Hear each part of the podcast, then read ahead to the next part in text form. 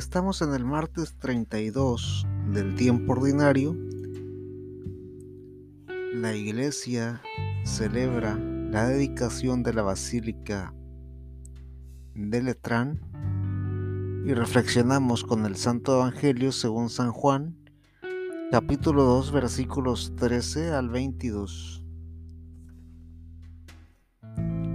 Como ya se acercaba la fiesta de la Pascua de los judíos, Jesús fue a Jerusalén y encontró en el templo a los vendedores de novillos, ovejas y palomas, y a los que estaban sentados en los puestos donde se cambiaba el dinero a la gente. Al verlo, Jesús tomó unas cuerdas, se hizo un látigo y los echó a todos del templo junto con sus ovejas y sus novillos. A los que cambiaban dinero les arrojó las monedas al suelo y les volcó las mesas.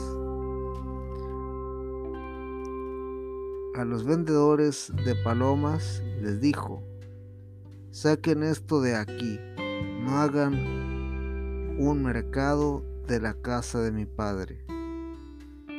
Entonces sus discípulos se acordaron de la escritura que dice, me consumirá el celo por tu casa. Los judíos le preguntaron, ¿qué prueba nos das de tu autoridad para hacer esto? Jesús les contestó, destruyan ese templo y en tres días volveré a levantarlo. Los judíos le dijeron, 46 años se ha trabajado en la construcción de este templo y tú en tres días lo vas a levantar. Pero el templo a que se refería Jesús era su propio cuerpo. Por eso, cuando resucitó sus discípulos se acordaron de esto que había dicho y creyeron en la escritura y en las palabras de Jesús, palabra de Dios. Te alabamos, Señor. No hace falta ser sacerdote o religioso para saber que el templo es un lugar consagrado a Dios. Tanto el templo material como el templo corporal revisten la misma importancia No podemos cuidar lo que llamamos iglesia y descuidar el cuerpo. ¿Por qué? Si el templo no se debe rayar, tampoco el cuerpo debería rayarse.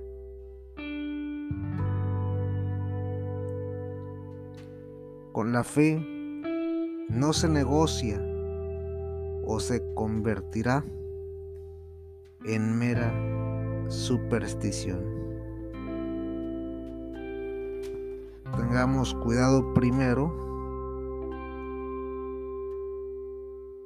con no solamente cuidar las capillas, las parroquias, las basílicas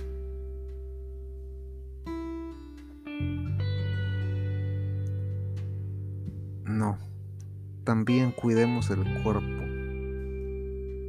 No solamente dejando de dibujarnos cosas en la piel, sino también alimentándonos correctamente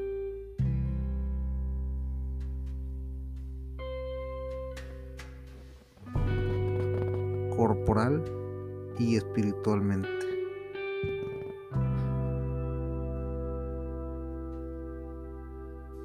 ¿Por qué digo que la fe puede convertirse en mera superstición? Porque la fe, la salvación,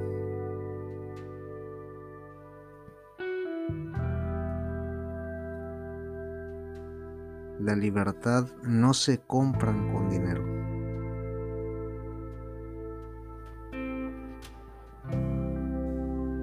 Tengamos cuidado con pensar que una ofrenda basta para alcanzar la salvación. La caridad sí es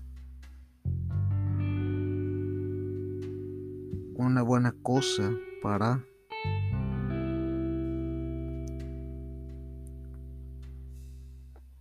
agradar a Dios.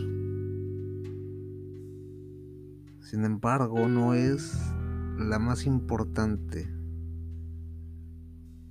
Lo más importante es que cada persona pueda abrazar la fe y convertirse de veras.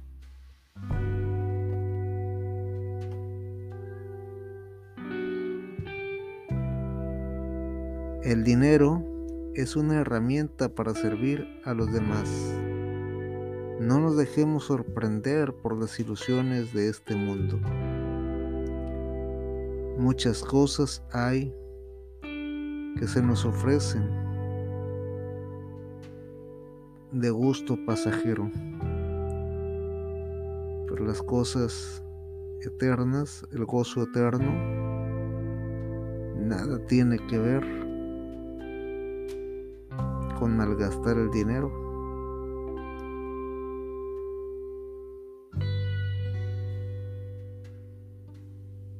No cambiemos el dinero por fórmulas mágicas. Usémoslo, usémoslo para hacer felices a los necesitados. Los medios de comunicación presentan muchas veces a personas que dicen tener las fórmulas exactas para el éxito.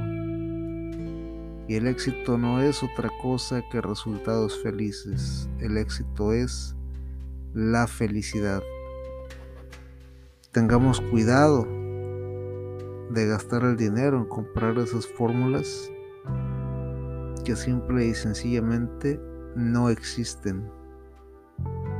Si queremos apostar sobre seguro, compartamos con los demás, con aquellos que no tienen, lo poco que tenemos. Ganémonos un, un espacio en el cielo, haciendo buen uso del dinero. El Señor nos bendiga, nos guarde de todo mal y nos lleve a la vida eterna. Amén.